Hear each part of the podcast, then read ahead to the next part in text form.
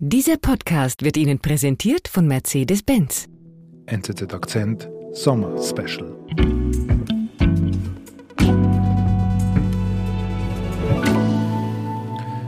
Markus, ich freue mich wirklich sehr, dass wir miteinander über deinen Alltag als NZZ-Korrespondent in Russland sprechen können. Wir haben ja seit Beginn des Angriffskrieges in der Ukraine unzählige Folgen miteinander aufgenommen. Der deutsche Bundeskanzler Olaf Scholz, der hat ja damals von einer Zeitenwende gesprochen. Gilt das eigentlich auch für dich als Korrespondent in Moskau? Ja, ganz sicher, ja. Das äh, seit dem 24. Februar 2022 hat sich mein Alltag in Moskau verändert. Er ist noch intensiver geworden, aber gleichzeitig auch unsicherer und ungewisser. Seit über fünf Jahren ist Markus Ackeret unser Korrespondent in Russland. In unserer Sommerserie erzählt er über seinen Alltag in Moskau, jener Stadt, von der aus der Krieg gegen die Ukraine gelenkt wird. Ich bin David Vogel. Lass uns mal ganz vorne anfangen. Ja. Wenn du am Morgen aufstehst und die Vorhänge aufmachst, was siehst du da? Also weil ich äh, der Erste bin, der aufsteht, blicke ich nicht im Schlafzimmer aus dem Fenster, sondern in der Küche. Mhm. Ähm, und ich sehe vor mir einen zwölfstöckigen Wohnblock und unter mir eine Grünfläche, eine Art kleinen Hofpark, sowas. Mhm. Und du lebst mitten in Moskau? Ja, das ist ein eigentlich eine, ein typischer Ausblick in einem Wohnviertel in, in, in Moskau am Rande der Innenstadt. Das Besondere an diesem Wohnareal ist, dass das zu Sowjetzeiten gebaut wurde für Ausländer, die durften nur auf solchen Arealen wohnen und äh, die NZZ hat seit 1967 in Moskau an dieser Stelle das Büro und, und die Korrespondenten wohnen auch auf, äh, in dieser Areal und das hat sich einfach so quasi Macht der Gewohnheit, ähm, hat sich das fortgesetzt und da wohnen mittlerweile auch normale Russen, aber auch zum Teil ausländische Diplomaten. Und wenn du sagst, du bist der Erste, der aufsteht, wann ist das? Ja, das ist um Viertel vor sechs, oh. Moskauer Zeit. Also das ist im Sommer Viertel vor fünf in der Schweiz und, und im Winter wäre es Viertel vor vier in der Schweiz. Mhm. Und bist du eher der Typ, der sein Müsli aus der Schweiz mitgebracht hat und das jetzt isst, oder bist du schon sehr russisch adaptiert? Ich habe eigentlich nie in meinem Leben Müsli gegessen zum Frühstück, deshalb mache ich das auch in Moskau nicht. Ich esse eher Brot, aber trotzdem ist auf unserem Frühstückstisch auch was Russisches immer dabei. Für unsere Tochter koche ich immer am Morgen eine Kascha, ein Haferbrei also das ist sowas wie äh, Porridge eigentlich. Okay. Und dann ab ins Büro? Ja, das ist äh, aber nur wenige hundert Meter von meiner Wohnung entfernt. Äh, ich laufe etwa äh, drei, vier Minuten einer achtspurigen äh, Straße entlang, die da vorbeiführt. Und dann bin ich schon im Büro. Mhm. Und das mache ich äh, jetzt seit etwa fünfeinhalb Jahren jeden Tag so, aber wie bereits erwähnt, der Krieg hat mein Leben als Korrespondent nicht auf den Kopf gestellt, aber doch hat sich vieles verändert. Was zum Beispiel? Ja, zum Beispiel die äh, Zusammenarbeit mit, mit Kontakten, mit Gesprächspartnern. Viele sind weggegangen äh, im Laufe des letzten Jahres. Mhm. Ich muss vielleicht auch vorsichtiger sein, wie ich sie kontaktiere, was ich mit ihnen äh, schriftlich oder am Telefon bespreche, äh, wo ich sie treffen kann, was sie dann sagen können und wollen. Denn man muss wissen, dass das natürlich auch äh, ein gewisses Risiko darstellt. Es ist gerade durch die Gesetzgebung in den letzten anderthalb Jahren auch immer schwieriger geworden oder heikler geworden für Russen, sich mit Ausländern über politische Themen zu unterhalten. Mhm. Stichwort heikel, dazu hat Alain aus Zürich eine Frage aufgenommen. Hören wir sie uns an. Liebes Akzentteam, mich würde es äh, vom Korrespondenten interessieren, wie er vorgeht, damit er von den Leuten auf der Straße äh, das Vertrauen gewinnen kann damit sie auch ehrlich können antworten und äh, keine Angst vor Repressionen müssen haben. Also die Frage ist quasi, wie schaffst du denn das Vertrauen? Ja, das, also wenn es zufällige äh, Bekanntschaften sind, äh, einfach auf der Straße man jemanden anspricht, ist das natürlich immer ein gewisses Problem. Man muss sich erklären und viele Leute wollen ihre Namen nicht sagen oder nur den Vornamen. Mhm. Ähm, das äh, muss man natürlich äh, respektieren. Und sonst, ja, am besten ist es, wenn man äh, etwas Zeit mitbringt und vielleicht auch erklären kann, was man macht und dass man nicht vorhat, sie da quasi vorzuführen. Aber letztlich kann ja weder der Gesprächspartner noch ich können garantieren, dass äh, nicht irgendwie jemand ihm daraus einen Strick drehen will. Also das ist natürlich schwierig. Das ist ein, ein Risiko, das muss jeder für sich auch entscheiden, ob er mit mir sprechen will oder nicht. Mhm. Aber kann man einfach über den Krieg plaudern? Nein, das ist natürlich eigentlich ein Thema, das hier ein Tabu ist und in einem normalen Gespräch würde ich das auch nicht einfach ansprechen, außer ich will etwas ganz Bestimmtes von dieser Person zu diesem Thema wissen und auch da ist es heikel. Also ich würde schon sagen, dass man das Thema jetzt so ganz deutlich vielleicht lieber nicht anspricht, wenn man die Person nicht kennt, weil das für die Person selber ein Problem ist, aber es kann halt auch zu einem eher unfruchtbaren Austausch führen. Die Frage ist aber auch, ob die deine Gesprächspartnerinnen und Gesprächspartner nicht reden können oder nicht reden wollen. Und dazu haben wir eine Frage von Jan aus Zürich. Eine Frage an äh, den Russland-Korrespondenten der NZZ stimmt es tatsächlich, dieses Vorurteil, dass man in Russland grundsätzlich eigentlich apolitisch ist oder sich nicht einmischt oder sogar kulturell verankert ist? Und was für Möglichkeiten hat man denn heutzutage noch als junger Mensch in Russland politisch aktiv zu sein? Also Jan spricht quasi die Distanz der russischen Bevölkerung an, seit der Krieg begonnen hat.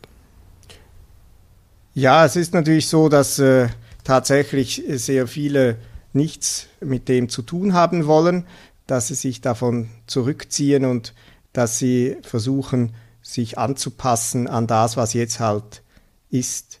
Denn die Repression gegen diejenigen, die sich frei äußern, und das kann auch nur schon ein Like in einem Facebook-Post sein, also einen, einen Facebook-Post mit einer eindeutig zum Beispiel Antikriegsbotschaft, schon das kann ein Strafverfahren nach sich ziehen. Und weil das so ist, versuchen natürlich viele Leute, sich dieser Gefahr schon gar nicht auszusetzen und das, äh, sich damit eigentlich möglichst wenig zu beschäftigen. Mhm. Natürlich gibt es immer wieder Ausnahmen. Es gibt auch junge Leute, die sich damit nicht zufrieden geben wollen. Aber ihr Spielraum ist natürlich sehr begrenzt. Mhm. Wenn sie sich nicht in Gefahr begeben wollen, es gibt immer wieder sehr mutige Auftritte von Leuten, aber das ist sehr selten. Und ich würde nicht sagen, dass das eine zwingende kulturelle Eigenschaft der Russen ist, sich nicht in die Politik einzumischen, aber es ist einfach eine Erfahrung, mhm. die tief, tief in der russischen Gesellschaft verankert ist seit Jahrzehnten, dass es besser ist, wenn man sich gar nicht zu sehr mit Politik beschäftigt, wenn man sie gar nicht zu sehr die Nase da reinsteckt und dadurch eben auch nicht auffällt. Und diese Haltung ist in diesen Zeiten, in denen die Redefreiheit, Meinungsäußerungsfreiheit einfach noch viel stärker eingeschränkt ist denn je, ist die natürlich noch verbreiteter. Mhm. Aber eben, das macht für dich die Arbeit natürlich auch wahnsinnig schwierig, dass du ungefiltert an das ganze Meinungsspektrum herankommst. Ja, das ist etwas ganz Schwieriges. Das treibt mich eigentlich jeden Tag um. Wie kann man die Stimmung in der Bevölkerung ermitteln und vermitteln? Wenn ich Leute auf der Straße anspreche, heißt es ja noch lange nicht, dass sie mir einem Fremden, der sie einfach so anspricht, einem ausländischen Journalisten, der hier oft in den Medien als Spion oder als, als Aufrührer porträtiert wird, so jemandem anvertrauen. Mhm, Am Schluss sind es oft eben die Leute, die sehr mutig sind und vielleicht dann halt oft auch gegen den Krieg, die dann bereit sind, mit mir zu sprechen, aber die, die dafür sind oder das gut finden, die haben auch zum Teil keine Lust, mit einem ausländischen Journalisten zu sprechen, weil sie das Gefühl haben, der verzerre sowieso nur die Sicht und sei voreingenommen und habe gar kein Interesse, eine äh, kriegsbefürwortende Sicht der Dinge zu vermitteln, was in dem Sinn nicht stimmt, aber das kann ich ja nicht äh, beeinflussen, wenn man, wenn man so denkt. Hm. Also du bist darauf angewiesen, an Informationen ranzukommen, aber du bist natürlich auch darauf angewiesen, als Korrespondent, dass du reisen kannst, dass du recherchieren kannst. Wie unbeschwert ist das jetzt noch in Russland möglich? Das ist natürlich aus verschiedenen Gründen auch etwas auch schwieriger geworden. Also ich kann natürlich frei reisen. Im Prinzip, ich muss halt gewisse Vorsichtsmaßnahmen ergreifen. Ich mu äh, es ist sicher noch heikler, sich in die Nähe von Grenzgebieten zu bewegen. Auch alles, was mit irgendwie der Rüstungsindustrie zu tun hat, das sind äh, heikle Orte, an denen man sich vielleicht besser nicht allzu auffällig aufhält, weil man in den Verdacht gelangen könnte, dass man da irgendwie Informationen beschaffen will, Spionage betreibt, wie auch immer. Mhm. Und das andere ist, dass halt viele Leute in den Regionen auch viel vorsichtiger geworden sind, mit mir zu sprechen, sich mit mir treffen zu wollen. Da ist ja auch alles viel kleinräumiger, man fällt noch mehr auf, wenn man mit einem Fremden durch die Stadt oder die Straßen zieht. Und das habe ich selber auch erlebt äh, in Jekaterinburg am Ural wurde mir von Provokateuren aufgelauert und die haben mich, haben dann das Material auch äh, ins Internet gestellt. Mhm. Und kurz danach wurde in Jekaterinburg der amerikanische Korrespondent Evan Gershkovich festgenommen unter dem Vorwurf der Spionage. Das hat natürlich die Gemeinschaft der Auslandskorrespondenten hier in Moskau stark erschüttert. Mhm ja, und auch mich, weil eben ich war gerade an gleichen Orten wie er gewesen. Das ist auch eine Gegend mit viel Rüstungsindustrie und das sind eben Orte, die heikler geworden sind und ihm wurde das auch explizit zum Verhängnis. Mhm.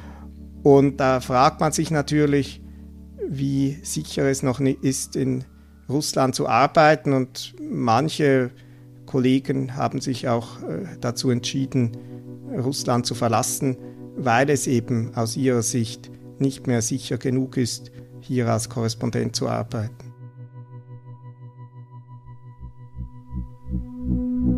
Wir sind gleich zurück. Entdecken Sie neue Horizonte und Elektromobilität in einer neuen Dimension. Mit dem elektrischen EQE SUV von Mercedes-Benz fahren Sie lokal emissionsfrei auf höchstem Niveau in die Zukunft. Erleben Sie Ästhetik, Technologie und Komfort in Vollendung. Der neue elektrische EQE SUV von Mercedes-Benz.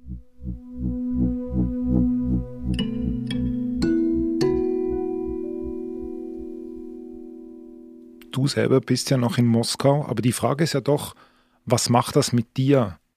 und mit deiner Arbeit. Und dazu haben wir auch eine Frage erhalten von Philipp aus Berlin.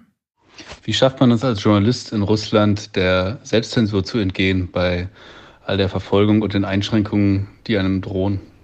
Selbstzensur, ist das ein Thema für dich?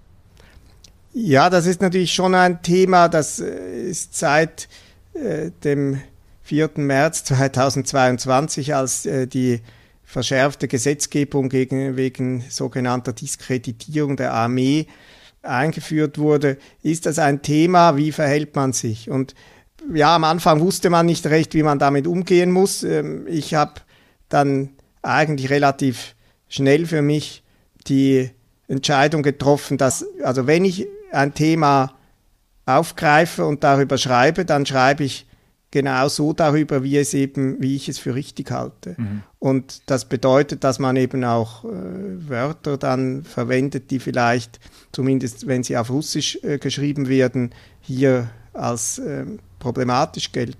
Aber so, um es auf den Punkt zu bringen, wenn du für die NZZ einen Artikel schreibst, du verwendest das Wort Krieg. Ja, ich verwende das Wort Krieg.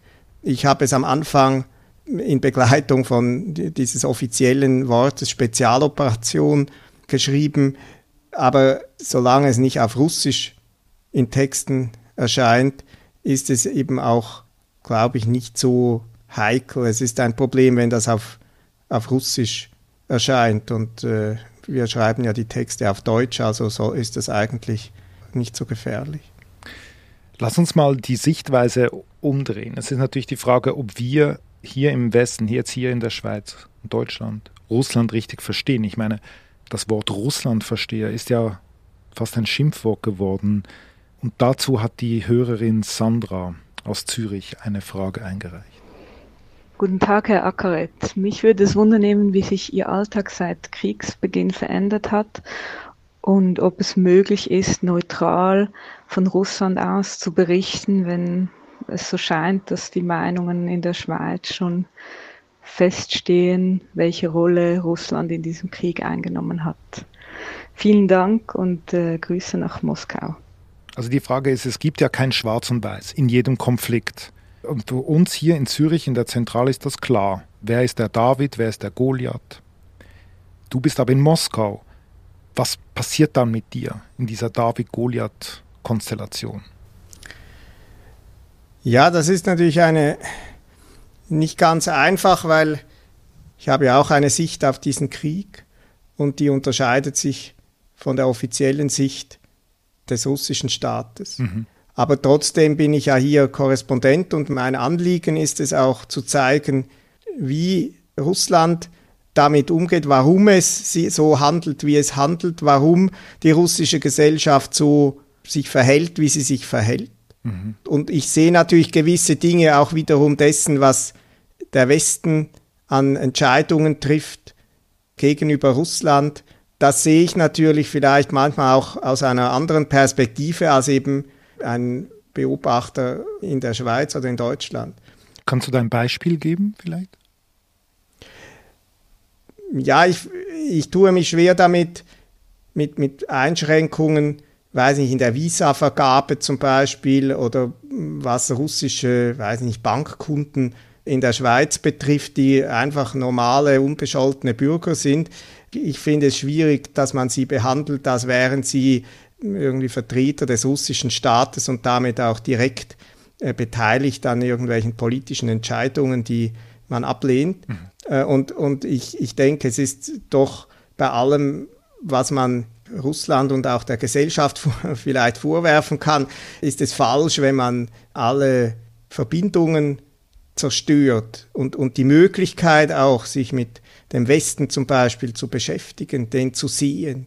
Nicht nur das, zu glauben, was am Fernsehen hier gezeigt wird. Wenn man das alles einschränkt, dann tut man sich nicht unbedingt einen Gefallen. Und das ist meine Perspektive und die soll sich, finde ich, auch unterscheiden von der in Zürich, weil dafür bin ich ja in Moskau. Und natürlich ist es aber sehr schwierig auch, das, was hier passiert, so zu vermitteln, dass das auch im Westen verstanden wird. Warum verhalten sich die Leute so? Das ist manchmal vielleicht aus westlicher Sicht schwer nachvollziehbar, aber man muss es immer wieder versuchen. Und was macht das mit dir? Also wenn du, wenn ich mir vorstelle, du kommst nach einem Tag im Büro nach Hause, was macht das mit dir, wenn, wenn, wenn es doch so existenzielle Fragen sind, die, die da im Raum stehen bezüglich deiner Arbeit in Moskau? Ja, das ist natürlich äh, durchaus schwierig, gerade wenn man sich schon sehr lange mit diesem Land beschäftigt. Man möchte verstehen, warum es hier so ist, wie es ist und zugleich schmerzt es einen zum Teil, die Erkenntnis zu akzeptieren, die man dann daraus gewinnt. Mhm.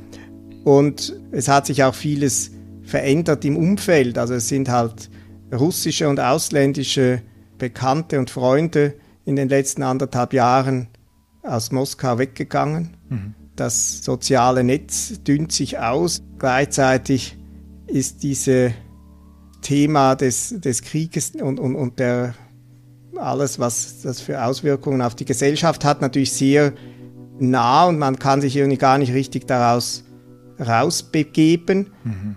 Und, und es beschäftigt mich eigentlich rund um die Uhr. Das heißt, ich, ich, ich lese auch oft abends äh, noch dazu oder höre mir Podcasts an zu dem Thema, Interviews mit Experten, mit, mit, mit Leuten, die sich dazu Gedanken machen. Mhm. Und das treibt mich um, aber vor allem auch, weil man lebt hier als Familie, es, es muss für alle auch stimmen und deshalb ist es umso wichtiger, dass man immer wieder auch am Wochenende zum Beispiel Ausflüge macht in der Stadt, äh, sich irgendwie etwas anderes anschaut, in Moskau etwas Schönes, mhm. wo man immer wieder sieht, warum es hier eben eigentlich sehr schön ist und, und, und lebenswert. Mhm. Dass man immer wieder spürt, warum ähm, auch man sich seit bald 30 Jahren mit diesem Land beschäftigt. Mhm. Also es geht dir sehr nahe. Was passiert eigentlich mit deinem Blick zu uns? Der Blick auf die Schweiz. Hat das sich auch etwas verändert in den letzten eineinhalb Jahren? Ähm, ja, das ist natürlich schon ein längerer Prozess, würde ich sagen. Ich bin auch schon mhm. relativ lange Korrespondent und äh, lebe seit vielen Jahren nicht mehr in der Schweiz und in den letzten Jahren gab es ja verschiedene Dinge, die man auch, also auch die Pandemie zum Beispiel, hat man an unterschiedlichen Orten der Welt sehr unterschiedlich wahrgenommen und das, das prägt. Und natürlich stelle ich mir dann immer wieder die Frage, ja, wie, wie, wie findet man sich selber zurecht, auch in der Schweiz. Mhm. Wenn man länger wieder da wäre, natürlich ist es auch, wenn man mal da zu Besuch ist, ist es oft auch, ja, es ist schön, weil man eben ähm, da ist man mal vielleicht etwas, gewinnt man etwas Abstand und doch äh, zieht es mich dann immer wieder nach Moskau, weil ich das Gefühl habe, hier ist irgendwie ja der Ort, wo ich sein muss und, und wo ich mich, äh, ja, wo, wo der richtige Platz im Moment für mich.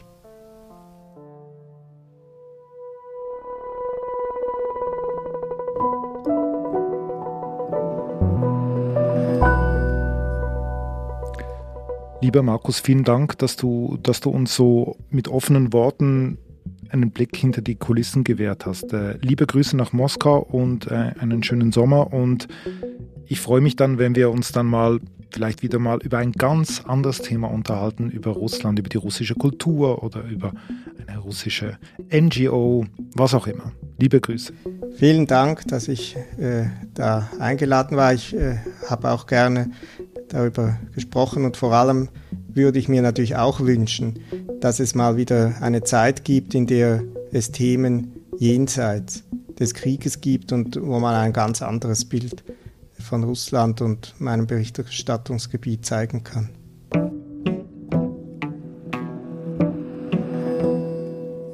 Das war unser Akzent Sommer Special. In der nächsten Folge blicken wir den Alltag unseres Korrespondenten in Afrika. Marlen Oehler ist die Produzentin dieser Folge. Ich bin David Vogel. Ein schönes Sommer.